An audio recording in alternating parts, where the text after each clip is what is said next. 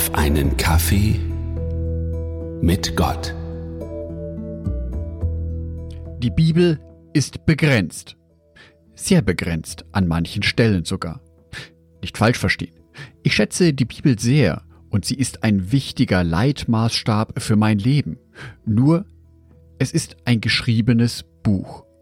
Der Zugang zu ihrer Weisheit erfolgt rational und kognitiv. Das passt in unsere westliche Kultur, die ja selber sehr logisch und kognitiv geprägt ist. Nur diese Denkweise hat auch ihre Grenzen, nämlich dann, wenn es um Emotionen geht, vor allem um starke Emotionen. Solche Emotionen, die wir dann verspüren, wenn ein geliebter Mensch gestorben ist. Und jetzt kommt der deutsche Komponist Johannes Brahms ins Spiel. Der komponierte zwischen 1865 und 1868 das sogenannte Deutsche Requiem, auch bekannt als Brahms Requiem. Ein Requiem ist eine Totenmesse. Man trauert um einen gestorbenen, geliebten Menschen. Brahms wählte jedoch einen anderen Ansatz.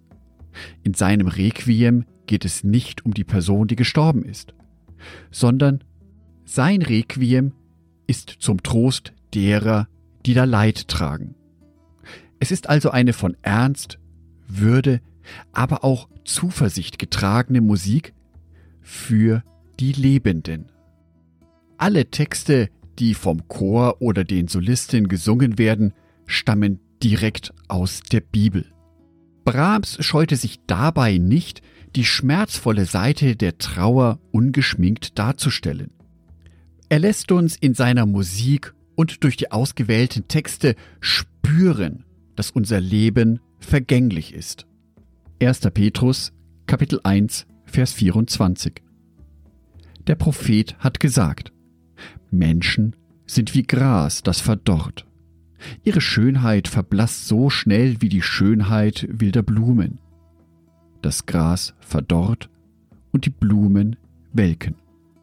Was für ein trauriges Bild. Was für ein Bild, das mich diesen Schmerz, diesen Verfall spüren lässt. Durch die Musik, den Chor und das Orchester noch zigfach verstärkt. Jedoch, und genau das fasziniert mich an dem deutschen Requiem von Johannes Brahms so sehr, es gibt immer Hoffnung für uns. Für uns Christen gibt es die Hoffnung, dass wir all die Traurigkeit, den Schmerz und die Bitterkeit dieser Welt hinter uns lassen werden. Dies geschieht nicht daraus, dass ich allen Schmerz hier verneine, sondern aus dem Bewusstsein, dass ich diesen Schmerz erlebe, aber dass dieser Schmerz nicht das letzte Wort hat. Johannes 16, Vers 22 Jetzt seid ihr traurig, aber ich werde euch wiedersehen. Und dann werdet ihr euch freuen. Und niemand kann euch diese Freude nehmen. Genau diese Zeilen kann ich sehr emotional in Brahms Musik erleben. Das Ziel unserer Hoffnung, das Ziel unseres Trostes wird von Brahms sehr deutlich benannt. Und zwar in seinem vierten Satz, genau in der Mitte von seinem Requiem. Psalm 84, die Verse 2 und 3. Wie herrlich sind deine Wohnungen, allmächtiger Herr. Ich sehne mich, ja, ich vergehe vor Sehnsucht, die Vorhöfe des Herrn zu betreten, wo ich den lebendigen Gott mit frohem Herzen anbeten will. Soweit, so logisch. Aber jetzt hören wir das Gleiche von Brahms.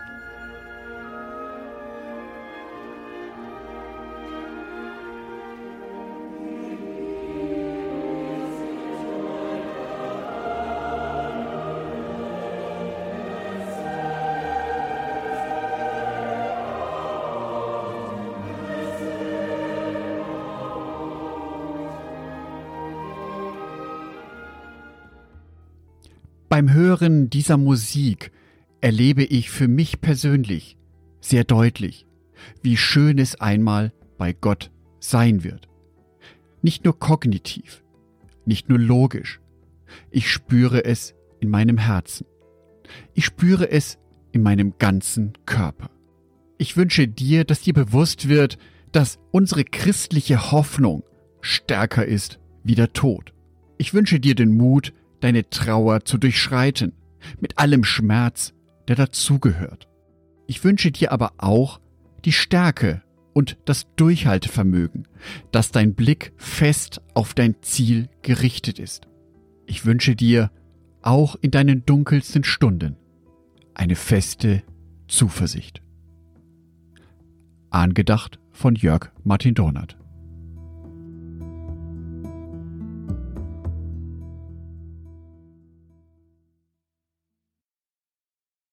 Ein herzliches Dankeschön an alle meine Patreons, die es mir ermöglichen, weiterhin den Podcast auf einen Kaffee mit Gott zu produzieren. Herzlichen Dank an Sonitschka und an Andreas Pfeiffer. Auf Patreon kannst du mich bereits mit einem Euro monatlich unterstützen. Oder du lässt mir ein paar Sterne da. Das sagt dem Algorithmus nämlich, dass dies ein guter Podcast ist und wird so mehr Menschen angezeigt. Vielen Dank schon vorab.